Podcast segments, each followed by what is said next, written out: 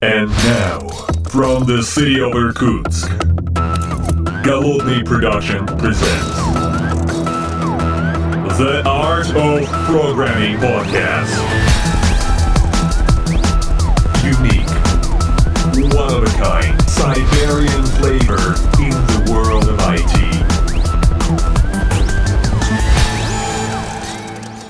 Доброго времени суток, уважаемые послушатели, с вами я, Голодный из города Иркутска, и сегодня в этой студии я не один, вместе со мной мой коллега с той стороны океана, Вячеслав Ковалевский. Здравствуй, Вячеслав. Здравствуй, здравствуй. Да, я проживаю на западном берегу Днепра. А, Вот. Западном берегу Днепра. Ты далековато как-то, да, но это не... Вот, Да. да, привет, привет. Э, как она жизнь, как там все? Слушай, жизнь вообще бьет ключом, и вообще как бы на самом деле очень интересно про все происходит, потому что если посмотреть, то мы недавно с коллегами сходили в поход, э, в такой ну как это тимбилдинг у нас был прямо это вот э, отдельная как бы история. А мы сходили в горы я даже написал э, ну запостил там пару интересных фоток Блин, это было просто, просто офигенно. Мы всей командой собрались и пошли в поход. А, Поднялись на, ну, у нас есть горный курорт, называется Аршан, ну, это как бы такой горный курорт, не горный курорт, он в соседней области находится, но мы считаем его иркутским. Мгм. Ехать туда недалеко, и плюс там очень удобный такой туристический маршрут. Мы поднялись э, на гору, сфотографировались там. Там такой безумно крутой вид, просто чумачащий. Я тебе пришлю фоточки, кстати, одну какую-нибудь обязательно в шоу-ноты положу. Мгм. И это, кстати, очень прикольное такое событие, потому что мы всей командой э, такой это необычный какой-то тимбилдинг в моем понимании, потому что а, мы все собрались, мы группой пошли, мы там все друг другу помогали, поднимались наверх несколькими там партиями, друг друга ждали, потом спускались. Ну, то есть это вот эта вот взаимопомощь, выручка какая-то, поддержка определенная, психологическая в основном, потому что особенно спускаться тяжело. Ам, Вверх ты все-таки как-то, ну, немножко по-другому идешь, чем вниз. Э, Никто не убился, не сломался, ну, там немножко мелкие там ссадины, но это все очень, очень прикольно. И э, ты знаешь, я тут патроном просто недавно, кстати, привет патронам, поддерживающим этот выпуск и другие. Так вот, э, соответственно, выложил маленькое обращение к патронам в, на Патреоне. И, соответственно, в комментах был очень интересный диалог. Видимо, что для многих людей это какая-то странная история, куда-то командой пойти, что-то вместе сделать. То есть вот работа, работа, а вот типа вот какой-то совместный тимбилдинг надо откосить. И я, для меня это немножечко по-другому, потому что я как-то вот больше такой, ну, коммуникабельный, мне кажется, человек. Ну, по крайней мере, я стараюсь таким быть, хотя я такой тоже нерд в некотором смысле. И э, есть ребята, которые считают, что этим, ну, как бы можно пренебречь вот этой вот внутренней внутренними коммуникациями, внутренним отдыхом совместным, который на самом деле бывает достаточно редко, потому что вот, ну там, ну раз вы в год, два раза в год вы соберетесь вот такие вот вещи сделать вместе какие-то, да, и э, вот, кстати, передаю привет одному из послушателей, Дмитрию э, Рожков, по-моему, Дмитрий Рожков, по-моему, да, что вот он бы откосил от этой вот э, такой, такой деятельности, пойти куда-то с командой, потому что семья это важно. Вот для меня семья тоже важна, но вот я все-таки как-то мы там заранее начали готовиться, где-то за пару месяцев мы собрались, мы там сделали флаг, там, то есть мы заранее подготовили время, мы там э, туристическое оборудование кое-какое взяли, ну то есть, ну там, например, те же э, кто-то там ботинки покупал, кто-то специальные палки, ну такие вот, ну трекинговые э, для подъема, которые вот предназначены, потому что они там нескольких видов бывают, ну неважно. Важно в том, что это такая какая-то какая совместная крутая деятельность, которую мы, это, это новый опыт, который мы получили. И вот я задумался, кстати, вот после вот э, комментария Дмитрия, э, еще раз большой привет, и, значит, соответственно, очень круто, что Дмитрий нас слушает и комментит, кстати, на Патреоне, приходите на Patreon, кстати, становитесь патронами. Ну так вот, э, я задумался, а вот как много людей, как много людей не, не работают вместе. Ну, в смысле, не работают, не проводят вместе вот такие вот э, какие-то экшены. Мгм. Э, вместе не проводят тимбилдинги, потому что стараются откосить, и, ну, как бы, ну, вот работа закончилась, все, типа, 6 часов, все встали, разошлись. А я пообщался тут с коллегами, оказалось, что достаточно много людей раньше, ну, даже в моей компании, не могли себе такого представить. Ну, что типа как бы, блин, с командой куда-то пойти. Нет, лучше я откашу. И, может быть, у нас такая микрокоманда сложилась, вот внутри даже компании, что мы настолько друг к другу как-то прикипели, что мы решили совместную такую поездку сделать. Или, ну, то есть, и вот такое, и я там спрашивал э, среди своих друзей, коллег, оказалось, что где-то приблизительно одна треть находится вот в этом состоянии, вот в котором я сейчас нахожусь, угу. и где-то две трети находятся, что типа вот закончился рабочий день, все, до свидания. Э, я поехал, у меня дела, причем это от возраста не очень зависит, как я понял. Вот у тебя какие мнения по этому поводу? Эм, какие мнения. Mm-hmm. Я даже не знаю, я позитивно отношусь к этому делу, очень позитивно отношусь к этому делу, э, вот, но да, я тоже встречал людей, которые, которые стараются не убираться с командой, но в компании добра это решает очень просто. Обычно корпоративы подобного типа устраиваются в рабочие дни. У тебя как бы выбор или идти батрачить, э, там, допустим, два дня, или на два дня поехать со всеми на горнолыжный курорт. Э, ну и как а, бы... ну это, кру- круто, это крутой выбор, кстати, вообще, слушай, прям... А не, слушай, а вот интересно, а вот этот вот э, устраивать э, тимбилдинг в рабочий день – это правило в Соединенных Штатах? Ну, в смысле, это как правило так делают? Или это как бы какая-то отдельная история? Потому что у нас скоро будет тимбилдинг всей компании, угу. А, ну, то есть, как бы, ну, скоро это через месяц, условно говоря. И мы поедем в выходной день. То есть, как бы, я, я не решил, я, я вот как раз нахожусь вот в том состоянии, что мне хочется поехать с одной стороны, с другой стороны, а, в это же время у меня там есть еще внутрисемейные события, на которые можно тоже поехать. И вот у меня такой выбор, меня немножко разрывает, с одной стороны, семья, а, с которой нужно покоммуницировать, и с другой стороны, как раз компания, потому что, ну, очень много людей из разных отделов, с которыми хотелось бы поплотнее познакомиться, по пообщаться более плотно и там, ну, как-то в неформальной обстановке, потому что это же, ну, коммуникации, вот, что не говори, там, может быть, в другой немножко форме, но все равно. Э, ну, знаешь, как это, я вам не скажу за всю Одессу, то есть я на самом деле без понятия насчет э, всех э, штатов, но вот большие компании, они неформально, потому что я нигде не видел, правила следуют следующей схеме. Это или корпоратив в рабочий день, когда приглашаются сотрудники, или это что-то типа, а давайте мы арендуем парк развлечений, какой-нибудь лунопарк с аттракционами, и туда будет приглашаться как сотрудники, так и их семьи. Вот это да, тогда это идет на, на выходные и э, такой думаю, достаточно большой ивент.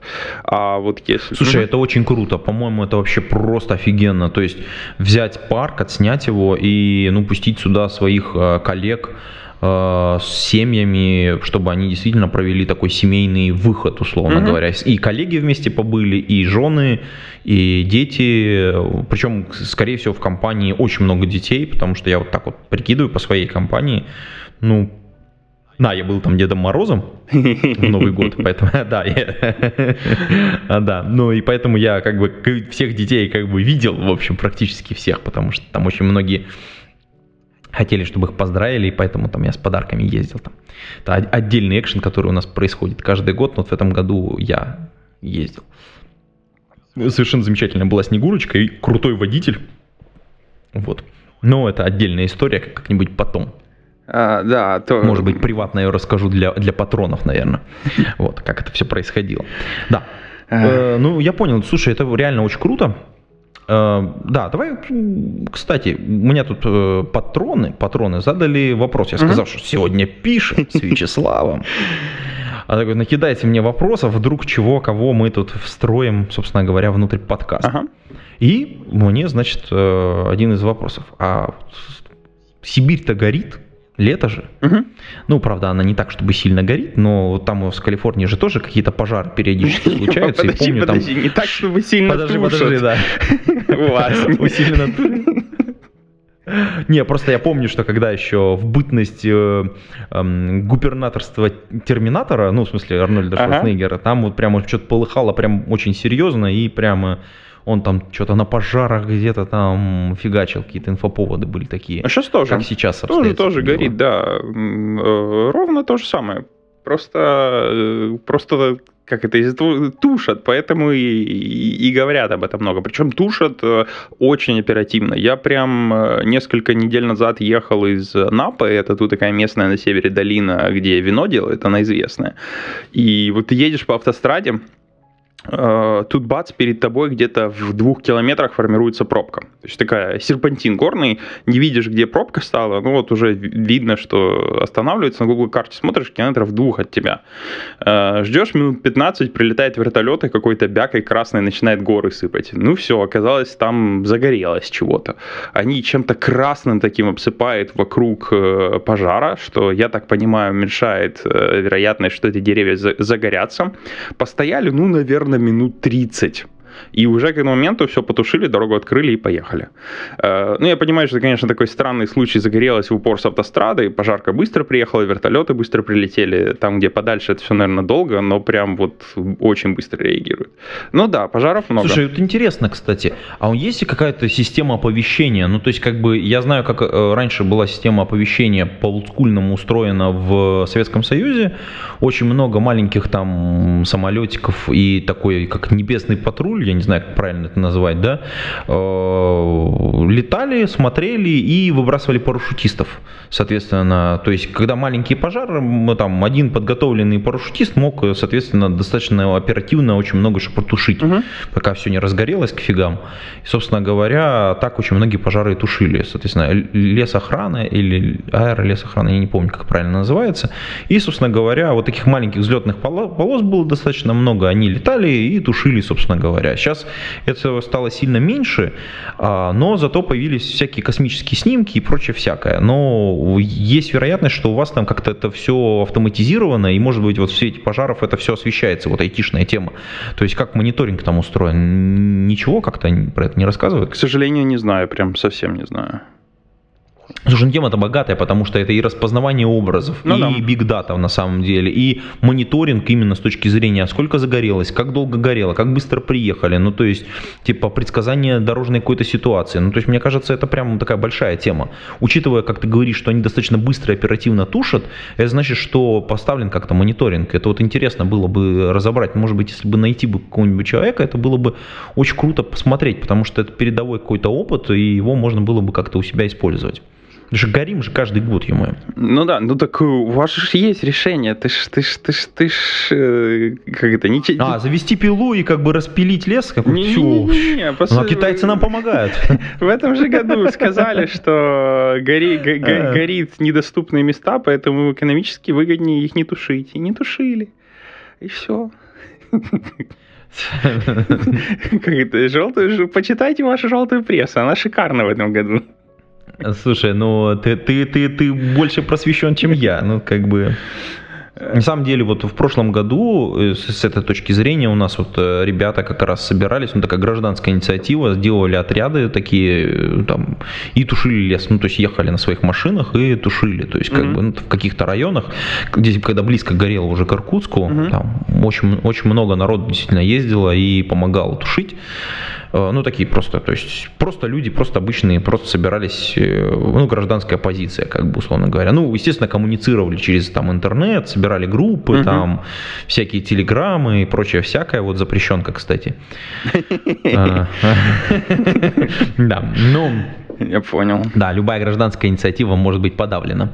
Да. Ну, теперь, э, раз мы тут не можем ничего сказать с айтишной точки зрения, перейдем, так сказать, эм, к теме распознавания, он, точнее, к искусственному интеллекту и его, к этому ко всему. Окей. А, я понял, это к чему. Да, у нас первая темка сегодня крутецкая. Тут же в Google Brain сказали, что грядет TensorFlow 2.0. Прям большой-большой апдейт, и все засуетились. И... Подожди, подожди, подожди. Ага. Они поступили, как сейчас по-модному поступать начал стал Apple, да? То есть они сначала показали красивую картинку, потом сказали, ну, как бы скоро выйдет. А, не совсем, они скорее сказали, что вот идеи, и давайте-ка вы свой фидбэк вот сюда. Ну, то есть вот... вот, А, вот так вот, да. А когда можно пощупать уже? Э, Пообещали, что до конца года какая-то там, как что-то что выйдет, что можно будет пощупать. Э, Ну, далеко до, до финала. В следующем году, по-моему, или в следующем, или когда они там сказали, что выйдет финал, но пообещали, что вроде как в этом году что-то, что можно будет пощупать, дадут. И из э, основного фокуса мне очень понравилось э, Дело в том, что все фреймворки диплернинга, они делятся на две категории, э, декларативные и императивные, и по большой части. Декларативные, когда ты описываешь граф своих вычислений, именно описываешь граф. А потом, уже когда ты граф описал, ты его начинаешь тренировать. И это штука, которая работает э, в некоторых случаях немножко лучше, потому что ты можешь делать очень-очень низкоуровневые оптимизации на графе рутями самостоятельно. Э, То, что иногда компилятор прям этого графа совсем не сможет сделать. Ну и плюс оптимизация графа намного удобнее, когда ты уже весь граф построил, а потом начинаешь э, на нем что-то делать. Вот TensorFlow, он как раз такой. Он исторически был э, описательный, э, но с точки зрения программиста это нужно голову сломать. Ну, то есть, вот, чтобы перестроить себе сознание на то, что у тебя программа теперь не императивная, она декларативная, ты строишь сложный граф, а потом начинаешь с ним работать, это, конечно, прям, прям вах. И это, наверное, было одной из самых больших проблем. И эту проблему легко решал PyTorch, который стал э, довольно-таки популярным в последнее время. Э, он как раз э, больше в сторону простоты императивности, где ты сразу же пишешь, и прям вот, вот как в старом добром питоне сразу же и выполняется. Понятное дело, что это м, приводит к некоторым проблемам, э, но для программистов это проще. Это, это, это более знакомо и проще. И в TensorFlow появился такой режим, называется игр. Он уже в первой версии, собственно, появился, как бы сбоку его привинтили. Он как раз вот про это. Ты пишешь, и сразу же вот эта часть нейросети, которую ты написал, сразу же будет выполнена. А, и, соответственно, ты можешь писать более похожей схеме. И вот 2.0 это полностью все сфокусировано на простоту. То есть вот этот игр теперь будет там краеугольным камнем, а, и, как они сказали, будет все именно вот эм, а, сфокусировано на упрощение работы с TensorFlow. Я так понимаю, исходя из этой новости, что идея в том, что TensorFlow э, своей декларативностью предоставляет мощный инструмент, который действительно очень мощный, и много вещей на PyTorch просто сделать нельзя. А теперь вот этим ходом они попытаются загробастать еще и ту сферу ресерчеров, которые только начинают и хотят что-то попроще. Ну вот просто чтобы начать. И, понятное дело, порог хождения в TensorFlow у них был, для них был иногда непосильным. А, почему, собственно, PyTorch так и, так и выстрелил. Ну вот как-то так. Я прям очень-очень этому рад. Мне нравится эта тенденция, с которой развивается TensorFlow. Ну, посмотрим. Э, Комьюнити прям, прям загорелось, ждут. Ну, вот, как-то так. Такой, такой большой дил, короче, случился по большому. Ну, то есть, прям реально большой дел. Да, единственное, что меня пугает, это то, что они еще сказали, что там будет много клининга. Это означает, что многие API, которые были помечены как deprecated, они уйдут, э, еще какие-то API поуходят, и само собой у меня в голове сразу выскакивает, э, с учетом того, сколько уже Legacy написано на первой версии TensorFlow, всякие большие разделения типа Python 2.3 и так далее, когда переезжать комьюнити еще будет долго-долго. Ну, просто потому что, э, несмотря на то, что PyTorch, э, он недавно выстрелил, но он, точнее, он уже набирает популярность, но Legacy на нем столько нет. А на TensorFlow уже, уже тонны, да, он не один год на рынке, и так как был первые решения, которые можно было использовать в продакшене нормально, то на нем написали действительно тонны кода. И эти тонны кода, их же надо будет как-то как переводить на, на новую мажорную версию. И прям вот интересно. Вот тут бы очень бы хотелось найти большого клиента, вот именно клиента, который использует TF и послушать его мнение на этот счет. Да. Это так. Слушай, большое дело, короче. Да. Это прям у вас там переворот как бы случился, но все-таки это как бы не совсем как, как это. Э, есть какой-то привкус вот, этой, вот этого маркетинга, потому, понимаешь, типа мы выпускаем, и уже скоро-скоро будет, и вот, вот вы уже деньги приготовили, ну как бы подождите, подождите, держите их в руках, не убирайте. Э, это как бы не совсем честно. А давай вот про честный релиз поговорим, потому что у нас сегодня в этом выпуске подкаста мы можем поговорить про релиз э, Кему 3.0.0, угу. потому что как бы вот он-то на самом деле вышел, в отличие от вот этого TensorFlow и всего такого. Вот. Да, ну, о чем я говорю? Да, Кему это такая, Куему, Кему. Эм, это, ну, такой набор библиотек для гипервизора, можно так назвать, хотя неправильно, конечно, так говорить, но это вещь, которая позволяет э, заниматься виртуализацией каких-то аппаратных платформ на других платформах. И по большому счету это такое, как бы, это ядро для хостингов uh-huh. в некотором смысле.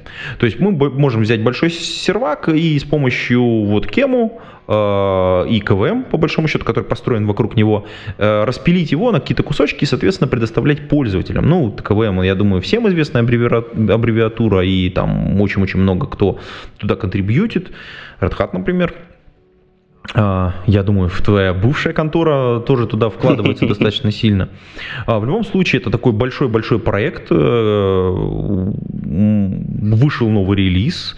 Понятно, что они поддерживают и то, и это, и новые устройства, то есть, э, потому что, ну, то есть они эмулируют по большому счету какие-то аппаратные устройства благодаря вот этому э, кему. А важно, в, в, чем, в чем важность? Потому что очень долго ждали всяких разных патчей, э, и вот я еще пока до конца не посмотрел, что вышло, в конце концов, ну, кроме новых э, эмуляторов архитектуры, там, блин, расширенная поддержка PowerPC, там мосты PCI и всякие вот эти вот все штуки.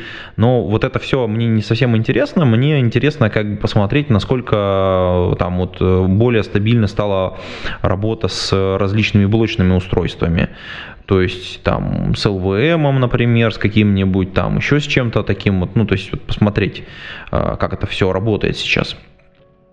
Окей. Okay. Вот. Э, по большому счету, ну, это вот э, это реально больш, большой дел. Почему? Потому что э, вокруг этого построено очень много хостинговых бизнесов и очень много софта, который позволяет это, это соответственно, бизнес делать. И для нас, э, по большому счету, это ну, такой очередной маленький прорыв. Мы, конечно, никто еще не смотрел, что там внутри, потому что все заняты попиливанием своих тулов вокруг этого всего безобразия. Но я думаю, что в течение полугода у всех э, хостинговых платформ выйдут обновления, которые переедут на Кему 3.0.0. И как бы я подозреваю, что в самое ближайшее время эксперты по технологиям во всех компаниях, разработчиков вот всяких вот типов виртуализации, они там гипер гипервизоров, они сейчас прям сядут и начнут смотреть, что там нового вышло, какие баги позакрылись, насколько там все стабильно, насколько это можно уже в продакшн втягивать. И, в общем, мы ждем, э, я думаю, в ближайшие три месяца, в общем, апдейтов всех проектов, которые вот построены вокруг этого всего. Ну, то есть, как бы дальше, соответственно, КВМ обновится, скорее всего, ну, втянет в себя поддержку, и дальше все остальные, как матрешки такие, Ну да. Вот.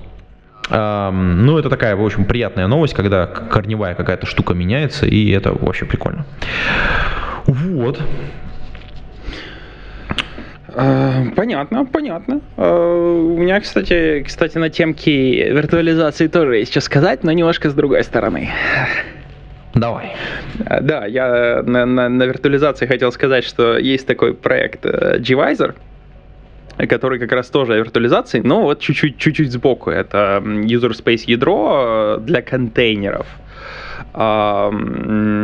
Оно использует runtime под названием а, RunSC, который, к слову сказать, э, интегрирован с докером. И эта штука позволяет теперь запускать ваши контейнеры внутри сэндбокса и это грядет в Kubernetes. Я, если честно, не смотрел в каком состоянии. По-моему, оно еще даже не в интеграции еще не юзабельная пока что, пока что. Но это прям э, тоже большой дил, э, и большой дил, э, потому что теперь можно запускать контейнеры, которые будут в своем отдельном сэндбоксе, не будет иметь возможности э, потенциально перелезть из контейнера в другой контейнер. А, если вы большая компания, ну, в принципе, если вы маленькая компания, вам все равно, потому что у вас есть один свой Kubernetes кластер, и вы на нем все э, запускаете. И если, собственно, почитать white paper, которые выпускались о Kubernetes, вот эти вот самые первые, где описывается все это хозяйство, то, ну, или про Borg тот же самый, то правильный путь рекомендуемый э, это использовать один кластер большой для всего, а не серию кластеров. Но если у вас есть проекты, которые по разным причинам, ну, например, у вас есть разные клиенты, требуют разграничения довольно-таки серьезного между, между э, контейнерами, просто вот потому что у вас разные клиенты, они не хотят, чтобы они работали э, в одном user space, то на сегодняшний день невозможно. И вот Gvisor будет решать эту проблему. Наконец-то у вас будет один кластер, вы можете в отдельных сэндбоксах запускать и дать гарантии вашим клиентам, что они будут это довольно-таки безопасно. Потому что для этого такие гарантии можно было получить только вот используя э, виртуализацию э, на уровне ОС, поднимая разные ошки на одной и том же железе. Вот как-то так, вот как-то так. Такой Gvisor, так что рекомендую посмотреть, если не смотрели. Если оно надо, если, конечно, не надо, то бог с ним, зачем оно? Не, я думаю, что надо и интересно, потому что, ну, то есть, как бы, вот ты, ты как бы долго меня убеждал, эм, как это, евангелизировал в, в области кубернетиса, который я обходил десятой ногой стороной и вообще как бы старался как бы не трогать его, но, похоже, придется. Вот я тут уже немножечко одним крылышком, так сказать, туда залез и надо будет позаниматься им. И я думаю, что через какой-то промежуток времени мы отдельно напишем, запишем выпуск, посвященный кубернетису. И, наверное, вот GVisor, э, ну, наверное, надо будет на него более плотно взглянуть, так сказать. А видишь, как мы поменялись? Э, я теперь пишу, э, занимаюсь кастомными оськами для VM, где, ну, ну, то есть никакого кубернетиса тебе. Да, а вот ты в кубернетис пошел смотреть, копать. Да, это, кстати, да. Но тут есть прикладная задача, которой, к сожалению, при, приходится смотреть мне как продуктологу, надо залезть внутрь. Я сейчас вот э, в ближайшее время поставлю себе, наверное, какую-нибудь отдельную виртуалочку заберу, э, поставлю и потом, наверное, на какую-нибудь ноду взгромоздю это все безобразие. Может быть, на несколько нод, чтобы мне можно было вокруг этого потанцевать уже так по-приличному. Вот. Э, потом можно будет, так сказать, сравнить различный опыт и как с этим всем жить. Да, да. Но я думаю, ты останешься в восторге. Заодно и мне порасскажешь, что там поменялось. Я давно уже не смотрел, и там, когда новые типы... Э, я юзаю Kubernetes сейчас, но уже не так э, близко, как юзал раньше. Я вот сейчас на нем пайплайны гоняю, еще разные вещи, но там уже есть концепция, о которых я ничего не знаю, а, потому что они появились после того, как я пристально начал смотреть. Поэтому вот, если ты будешь рассказывать, прям вообще будет круто-круто. Хорошо.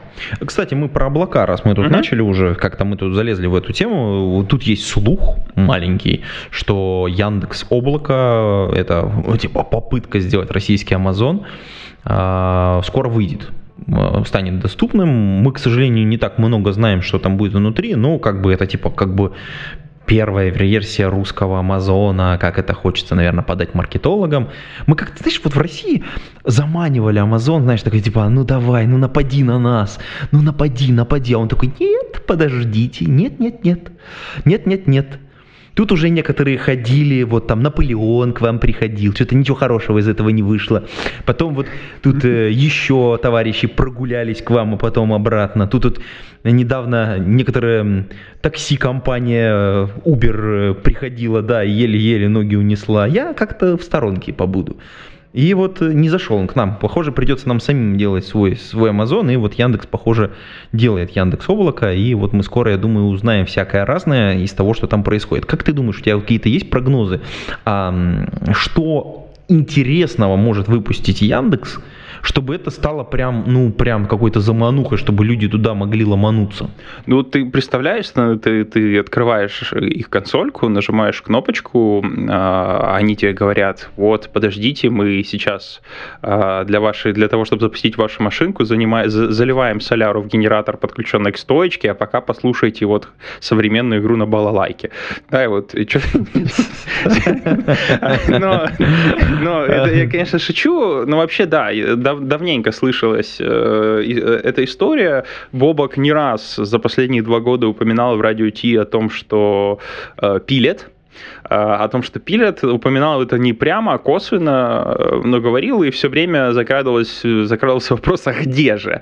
И потом где-то последний раз я от него это слышал, ну, наверное, наверное, полгода назад, я уже думал, что все заглохло, потому что тогда он говорил, что э, если вот какой-то какой-то дате успеем или что-то типа этого, то выпустим, если нет, ну, бог с ним, ну, и не полетело, потому что там в Яндексе иногда бывает действительно проекты, которые пилят-пилят, а потом закрывают из-за того, что, ну, вот что-то на рынке поменялось. И э, я прям думал, что все, это накрылось, а теперь, бац, я вот от нескольких людей э, сразу же за последнюю неделю слышу, что, ой, а вы в курсе, а Яндекс, оказывается, пилит. Э, мне кажется, что Яндекс может предло- предложить две здесь вещи. Ну, первое, это существенно, ну, ладно, существенно надо говорить нельзя, потому что в, в Восточной Европе тоже достаточно близко уже дата-центры. Это все-таки дата-центр с низким kempingiem же, по-моему, Финляндии уже и, и то достаточно низкий пинг э, от Москвы давай скажем так, ну, я не помню, где-то там в европейских странах есть дата-центры, которые показывают очень-очень низкий пинг э, для того, чтобы разворачивать сервисы. Это первое. А второе, ну, банально соблюдение всех э, легальных требований э, законотворца, что, в общем-то, важно для всех, кто занимается бизнесом внутри России, если я правильно понимаю. По-моему, даже Google Cloud, к сожалению, так просто пощупать нельзя. Это частый вопрос от моих студентов э, по типу, вот я регистрируюсь в Google Cloud, и он не говорит, а дай-ка данные своей компании. Потому что, по-моему, ты угу. должен быть юрлицом, ты вот как физическое лицо просто не можешь им, вот моя карточка, я хочу, хочу э, нодики погонять. Э, так вообще, в принципе, не работает, к сожалению, хотелось бы. Поэтому вот эти вот две вещи, мне кажется, спрос хоть какой-то да будет. Ну вот, правда, вопрос, а какой все-таки спрос? Я не знаю. Ты, а ты как Слушай, ну угу. ты, как, по, из, из твоих как бы гипотез следует, что, во-первых, внутри вот этого дата-центра Яндекс есть специальная комната, где сидит товарищ полковник и прям каждый бит распечатывает, ставит штампик и отправляет дальше на, ну то есть как вот как у Орла там, значит, это вот это в Министерство правды, условно говоря, новая распечатка вышла, типа слово поменять дальше, слово поменять дальше, слово поменять дальше, а потом в обратную сторону. Ну то есть как бы Нет, я думаю, что вот эти вот гипотезы, они такие имеют право на жизнь, с одной стороны. А с другой стороны, если бы ты был патроном, ага. то ты бы находился в патронском чатике, в котором есть люди, которые немножечко в курсе, что там как бы разработка идет. Угу. Ну, правда, они молчат как партизаны, потому что типа нельзя, NDA и все дела, но как бы намеками, обиняками говорят, да, все продолжается, там много людей работает, и они активно пилят. А, этот проект, в общем, как бы там имеет какую-то поддержку, судя по всему, внутреннюю. Я так подозреваю, что ребята ходят и грабят караваны. Ну, в смысле, э, внутри там разных отделов а, отнимают каких-то сотрудников. Я думаю, что за это их не очень любят. Вот. Ну, это слухи, опять же, mm-hmm. да, мы, мы здесь это, как это, а, агентство ОБС, ну, в смысле, одна бабка сказала, поэтому здесь, в общем, как бы среди нас нет, так сказать, инсайдеров практически, вот. Но, с другой стороны, с другой стороны, давай как бы вот конспирацию оставим, mm-hmm. и действительно, как бы, вот облако круто, будет, выйдет, будем обсуждать, смотреть, обязательно пойду, куплю аккаунт, буду посмотреть, как там все внутри работает, может быть, не с самого начала, потому что с самого начала, наверное, там какая-нибудь, э, как как всегда, какая-нибудь фигня будет, ну, в смысле, типа, вот, типа, мы только запустились, давайте какие-то баги поправим, то все, ну, как бы, в любом случае, собираюсь посмотреть. Другая тема а, есть. Сейчас, подожди, подожди, я еще хочу а, вот, вот в эту струю добавить, э, что э, мне кажется, мне кажется, что здесь российский рынок перспективен э, с той точки зрения, что сейчас на Западе, если ты выходишь в какую-то страну, особенно где уже был один из клауд-провайдеров, до этого, у тебя есть проблема data gravity, когда... А, точно, тебе опыт надо как бы перенять, ну, пере, пере, пере, перетаскивать пользователей. А, да-да-да, вот тебе надо переманить, взять пользователей, которые, допустим, уже используют облако, а у них все данные, ну, например, на S3. И понятное дело, И что... все, ты, конечно, тебе нужно пилить, пилить драйвер специальный, там, вот это все, конечно, да, это боль. Я себе представляю, потому что исследовал недавно эту тему. А, да. Да-да-да. А в, русском, в русских реалиях, мне кажется, там мало сейчас кто переехал на клауд в принципе, поэтому там не нужно будет э, наверняка решать проблему, а давайте мы э, S3 совместимые API будем выкатывать, ну или типа этого, потому что Data Gravity нет, у людей Data в локальных дата-центрах, а оттуда перевозить, это тоже задача, которую нужно решить, само собой, как мы данные будем перетягивать в нашу сторону, но само собой ее решать совсем проще, чем бороться с э, другим сервисом. Ну как-то так. Поэтому в этом плане, мне кажется, перспективно. Вот. Слушай, ну в этом смысле, кстати, э, мне кажется, что э, ты, с одной стороны, прав, потому что, ну, действительно, как бы это рынок такой у нас дикий немножко еще, а с другой стороны нет, потому что, как бы, самые продвинутые товарищи, они уже пользуются, там, Амазоном, S3 и всем остальным, и, и они бы хотели это, эту опишку и сохранить, потому что переписывать целый кусок кода, который у тебя уже legacy, ну, блин, не хочется, а именно они будут генерировать прибыль. Ну, в смысле, как бы это же первые люди, которые, во-первых, а, пойдут посмотрят, потому что у них уже есть какая-то нагрузка. Они хотят придвинуть свои сервера ближе к потребителям. Это прям вот, э, ну, то есть это целевой сегмент, на самом деле, достаточно большой. И да, он в масштабах мировых вообще ни о чем, но как бы вот в российских масштабах это такие ценные, как бы референсные какие-то такие клиенты, на которых потом можно говорить, а вот эти вот у нас уже хостятся, давайте, короче, к нам. Угу. Ну, то есть, мне кажется, как раз здесь вот как раз придется именно вот такие штуки делать, и, ну, придется показывать, доказывать свою вот эту вот эффективность, помимо вот этих целевых предложений, которые вот изначально есть, что, типа, легализация с точки зрения, там, ну, закона, да, и, соответственно, близкий пинг, хороший, бодрый, назовем его так, хотя, я думаю, многие дата-центры решают этот вопрос, если там, допустим, у тебя есть Kubernetes, и ты просто купил где-то сервера в каких-то дата-центрах, в принципе, у тебя задача уже, в общем-то, решена.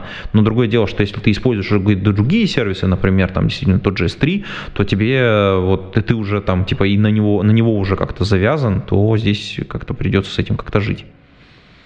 Да. В, двух, в, в двух разных системах, э, мне кажется, очень тяжело жить, это очень дорого, на мой взгляд. Поэтому либо там, либо там. Ну, то есть, как бы и, и здесь вот как раз люди начнут выбирать, такие, ага. И самое прикольное, что выбирать-то начнут как раз именно с технической точки зрения, насколько быстро разрабатывать, насколько просто, насколько все устойчиво, какие есть варианты миграции.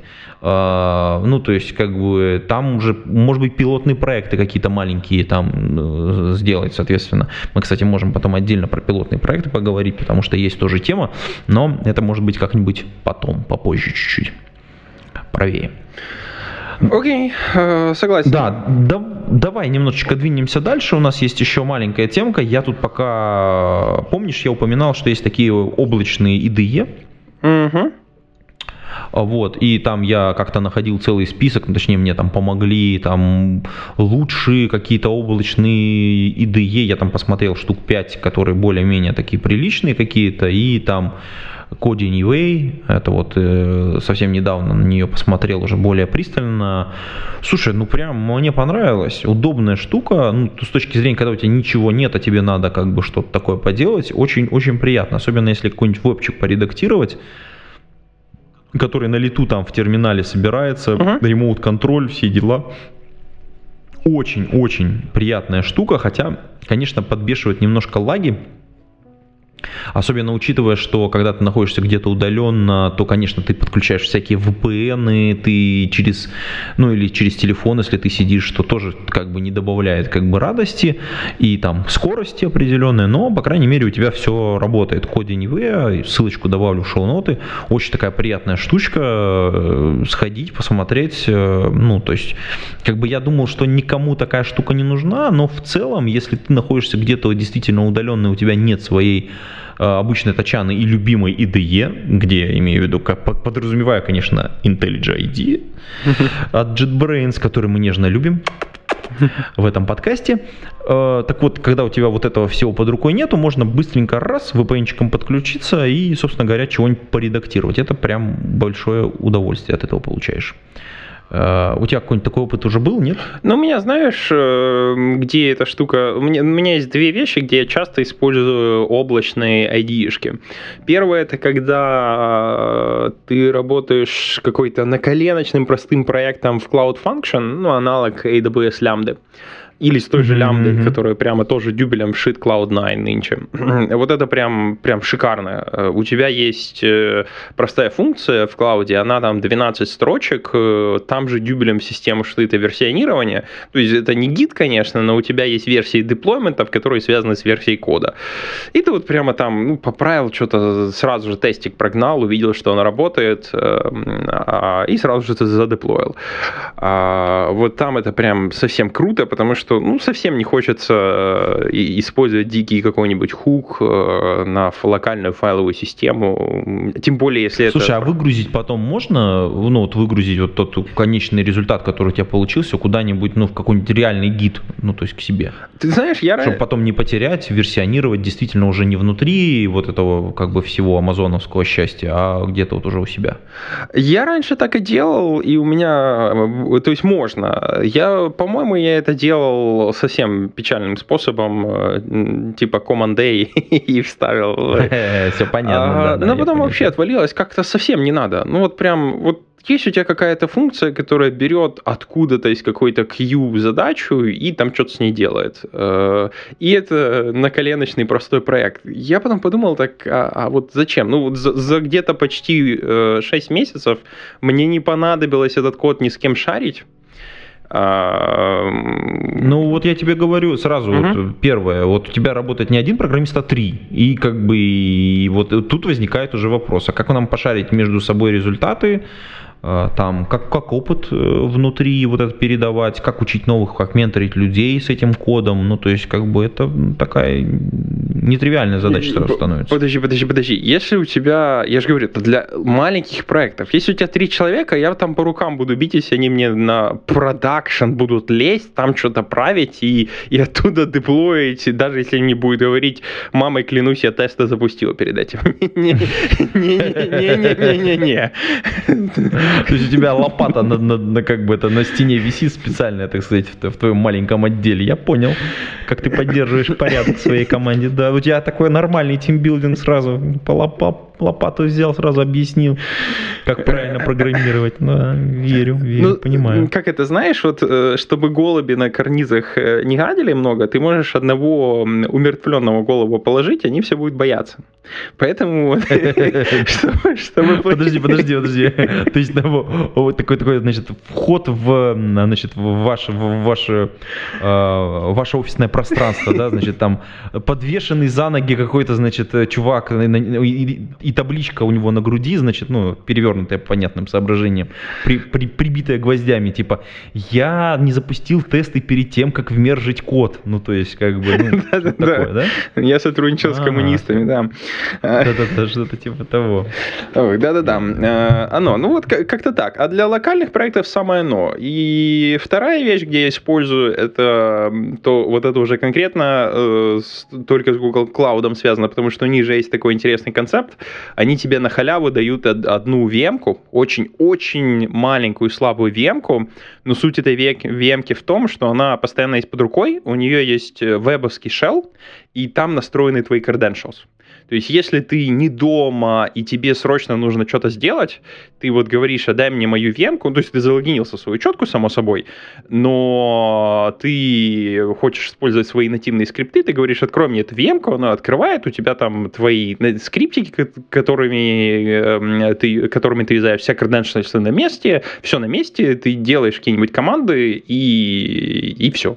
И забываешь. Очень часто, вернее, не часто, но когда надо, это шикарная штука, и прямо в ней есть встроенная ID. Ну, типа, если у тебя, ты запустил гид, что-то быстро склонил, тебе нужно что-то подправить, ты говоришь, открой мне ID, открывается ID вот с той виртуальной машинки в браузере, ты там правишь, э, запускаешь тестики, ну и запушил.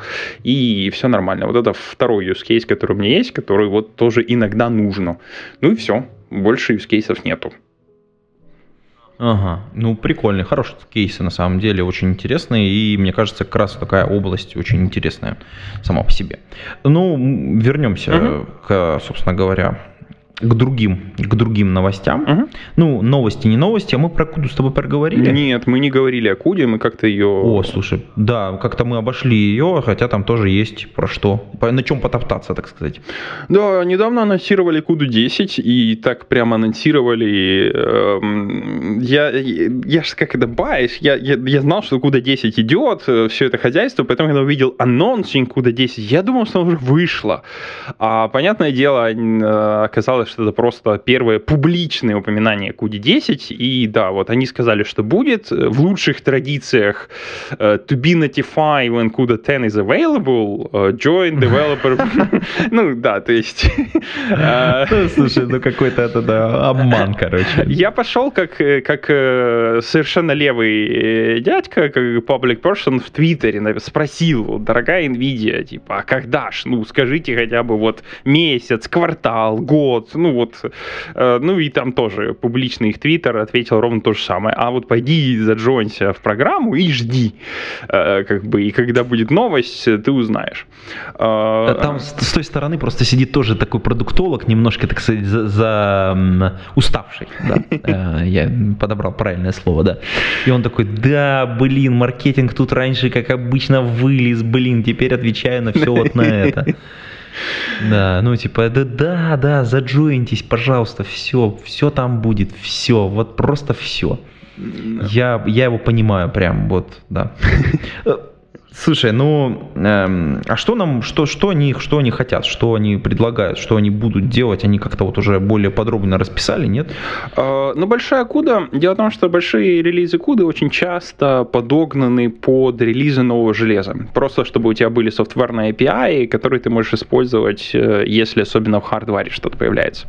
Э, Вот эти, собственно, не исключения. Они текущие, у них флагманская линейка это Вольта, и теперь они выкатывают тюринг. Э, Грядет тюринг GPUs, которые, как они говорят, будет где-то там какой-то большой прорыв опять, ну, как обычно, в общем. Эм, Я не знаю, честно говоря, более точно, какие новые хардвар API появятся, потому что, как всегда, там больше CUDA Core, э, как всегда, там больше memory, причем memory, я видел какие-то дичайшие цифры, но уже даже не помню, к сожалению, а где конкретно, ну, неважно. Вот, то есть первое и самое важное, это поддержка новых э, тюринг-железок. М, Как обычно, performance optimization, э, ну, наверное, все из такого самого-самого значимого. Есть какие-то слева сбоку стоящие либы, но я вот, когда последний раз смотрел по лог-ченджу, особо такого большого мало заметил. Э, Ну, кроме тюринга. Вот, вот да, тюринг это, это оно. Ну, так и тюринга пока еще нету. Да, я, я не представляю, когда он выйдет. А, Как обычно, будет новые фичи в так называемых RT Core. Э, У них же хардварный API вышел, называется Sensor RT. Это, в общем-то, API, который э, полностью сфокусирован на то, что называется inference. Это когда у тебя уже есть натренированная модель, тебе совершенно ее тренировать, продолжать не надо, тебе нужно теперь прогонять э, предсказания по этой модели. Нужно куда-то задеплоить. И вот там совершенно другая серия оптимизации. Они специально выпустили э, Tensor RT э, под это хозяйство, который фокусируется на вот, это, вот эту вещь. Он обходит весь граф, пытается найти большие части графа, которые можно заменить э, небольшой частью хардварных вызовов. А у них есть там в хардваре некоторые э, оптимизированные вызовы. И это прям сейчас очень большой маркет, потому что э, если раньше был бум на обучение разных моделей, которые себя по-разному показывали, то сейчас мы медленно двигаемся в бум э, оптимизации использования моделей. Потому что моделей все больше и больше, а на каждую модель успешную у тебя есть намного больше клиентов. И в принципе, если модель э, удалась и будет жить долго, то время, которое она проведет на железе и затраты, которые она потребует, они на самом деле больше, чем затраты, которые требовались на тренировку. Просто тренировка обычно требует эти затраты вот сейчас, а давайте самое дорогое железо на две недели, да, а inference и э, использование, она будет немножко растянута во времени, особенно в начале будет небольшой юзач, потом больше, больше и больше. И вот, собственно, на это последние железки и фокусируются. Tensor RT Вольте первый появился, это не то чтобы и новость, но э, они вот пишут о том, что что-то здесь, что-то здесь новое будет в Тюринге, что бог его знает.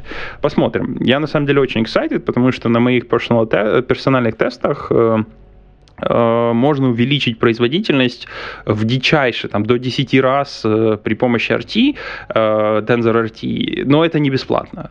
Там есть бесплатное увеличение производительности, оно дает рост скорости, ну, может быть, два раза, а дальше есть такая интересная штука, есть уменьшение precision, когда ты говоришь, что окей, для моей модели, в принципе, все равно не обязательно использовать double, можно использовать float, и, в принципе, можно опуститься с float 32 до float 16 и, и даже до int 8. Это прям самый минимальный размер, где, конечно, у тебя явно уже начнет ухудшаться результаты производительности. Но основная идея в том, что если ты, например, прыгаешь с 32-битного флота на 16-битный, удивительно почти нету потери качества. Вот вообще почти нету, это чуть ли не бесплатно, а производительность растет два раза.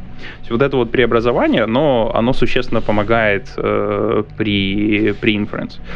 А... Слушай, а насколько это вот вообще как бы с математической точки зрения норм? То есть как бы это там проверено, математически доказано или, или это так типа на глазок так получилось? А, есть достаточно много э, публикаций на эту тему, которые сводятся к следующему следующему. Э, эмпирически э, получается, что для тренировки модели тебе нужно high precision, то есть 32 бита на флот, э, скорее всего, тебе будет надо. Но даже, даже на тренировке сейчас уже на 16 бит переходит, на половину, что называется. Но тем не менее, тебе, э, тебе нужно больше точности в процессе тренировки. Как только тренировка окончена, ты можешь понизить точность. Э, ну, как как-то так. Э, это прям интересно. При этом есть много работ о том, как правильно понижать точность. Сейчас, например, э, то, что называется квантизацией, к примеру, когда у тебя, вот хочешь ты сохранить какой-нибудь флот э, при помощи 256 чисел всего лишь. Ты берешь, смотришь на все значения флота вот в этом уровне нейросети, находишь минимум, находишь максимум, а потом делишь весь промежуток между между минимум и максимум на 256 частей.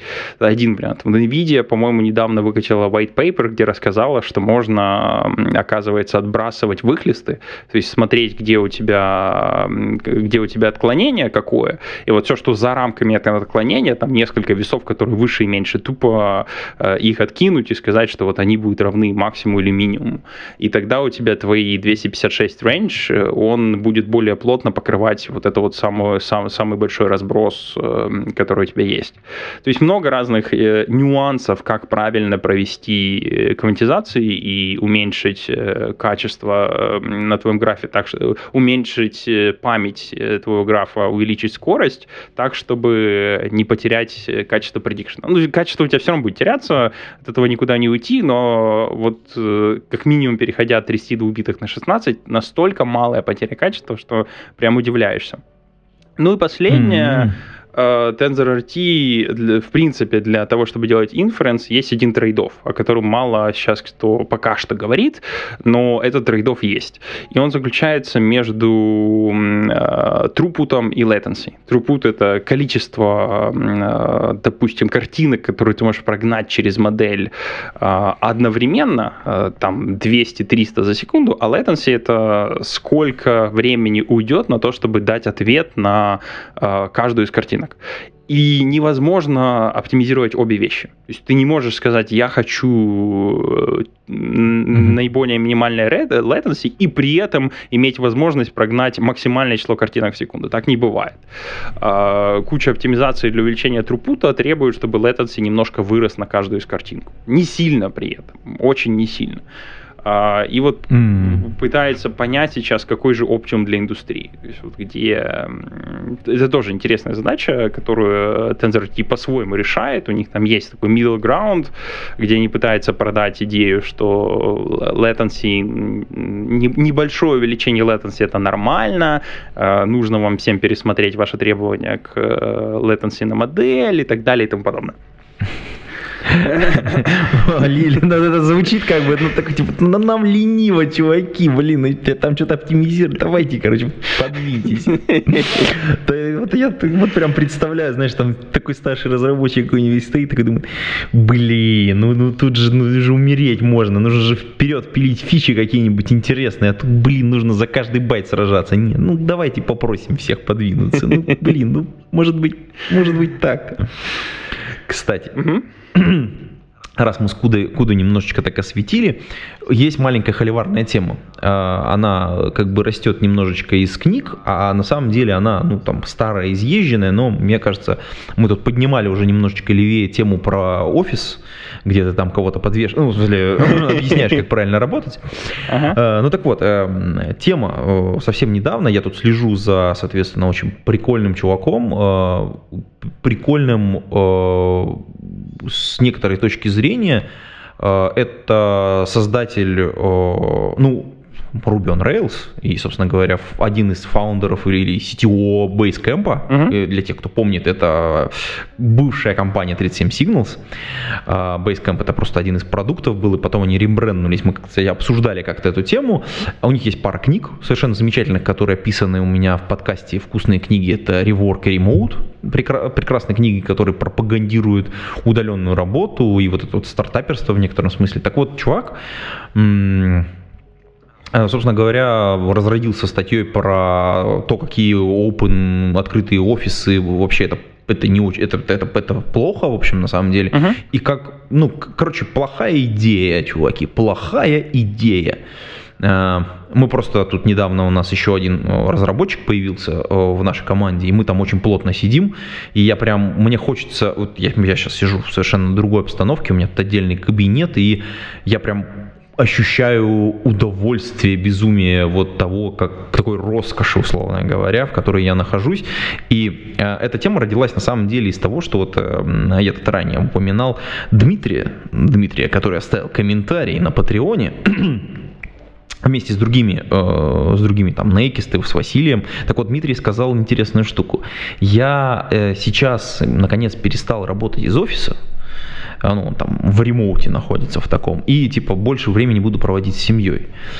И с одной стороны, я его понимаю, он рад, наверное, потому что, ну, действительно, больше интеракция с семьей это круто.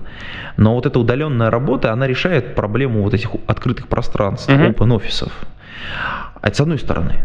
Мы, кстати, статейку в шоу-ноты положим. А с другой стороны, как раз именно для таких компаний, которые, например, в городе в одном располагаются, все работают удаленно, но есть какое-то пространство, куда они приходят. Это как раз наоборот прикольно. То есть вы пришли, допустим, раз в неделю, два раза в неделю, ну вы как-то собираетесь покоммуницировать, потому что как бы социальные навыки все равно иногда нужны, и это прикольно, потому что вы собрались в офисе, вместе поштормили, побрейнстормили, попланировались, ну и потом разошлись по, по своей работе. И это пространство, куда можно прийти и поработать, и там действительно прикольно сделать открытый open space, то есть открытую планировку какую-то, это должно быть маленькое помещение, не очень большое на вашу команду, это прикольно, это неплохая идея, ну, на мой взгляд, то есть я бы mm-hmm. здесь покритиковал, но если ты работаешь действительно там, условно говоря, каждый день э, из офиса с одной со своей командой, сидеть в тесном пространстве, в open space, это, конечно, понижает, мне кажется, продуктивность, если не соблюдаются какие-то некоторые правила. Ну, например, что все переговоры, разговоры там все за дверями, условно говоря, и в каких-то переговорках. Если там, ну, как бы какие-то интеракции, они происходят в строго оговоренное время, например, там помидор не соблюдается.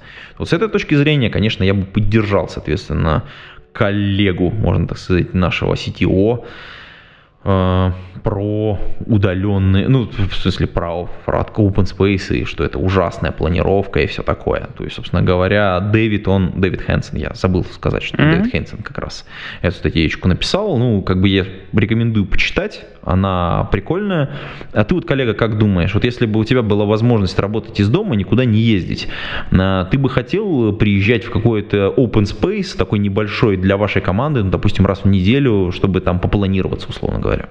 А, да, однозначно. Приезжать и коммуницировать с, с, с другими людьми, это, это конечно, э, вот я, я бы хотел работать, наверное, удаленно, но иногда проводить день-два с командой, он-сайт, так сказать, чтобы обмениваться знаниями. Но я хочу добавить по этой темке, что вот, вот в эту же струю недавно же Amazon прославился. Они ищут себе новую HQ, новую штаб-квартиру, где построить. По-моему, еще до сих пор не решили где, но, понятное дело, пока что нужно решать проблемы роста, которые есть сейчас. И они с помпой заявили, что теперь у них появляются виртуальные location ы. И э, прям теперь у них появилась достаточно неплохая серия э, открытых позиций, которые полностью remote. Э, О, это круто. Слушай, я не слышал эту новость. Надо, э, ты мне ссылочку пришли, мы в шоу-ноты положим, а я поизучаю эту тему. Конечно, я прямо сейчас это кину. Оно все-таки semi-remote, то есть ты не можешь работать удаленно из другой страны но вот ты там выбираешь страну, которая тебя интересует, и вот в ней ты, пожалуйста, где хочешь, там вот есть для штатов много вакансий, включая инженеров. И... Я думаю, что это связано с законодательством, скорее всего, с тем, да. как людей надо ну, вместе собирать. Да, ссылочку вот получил, обязательно в шоу-ноты покладу. И, в общем, ну, надо поизучить на самом деле. Реально крутая новость. Прям как-то мимо меня почему-то прошла. Я вот как раз все новости про ремоут работу все всегда собираю, а как-то вот это вот мимо меня прошло. Слушай, очень странно. А, а ты знаешь, они по какой-то причине, это я прошу прощения, когда сказал с помпа, это я был неправ. Это для меня она кажется бигдилом, а они по какой-то причине это выкатили очень тихо. Ну вот, вот реально тихо. Я, я не слышал тоже, чтобы это везде отрубили. Но по мне это бигдил. Это прям это очень круто, потому что если вот они действительно это смогут, если они это осилят, то это, конечно, рванет рынок очень хорошо вот в этом, в этом направлении. Угу. Да, слушай, ну на такой приподнятой ноте можно и завершать, мне кажется, подкаста, да? Да, давай, согласен, давай закругляться.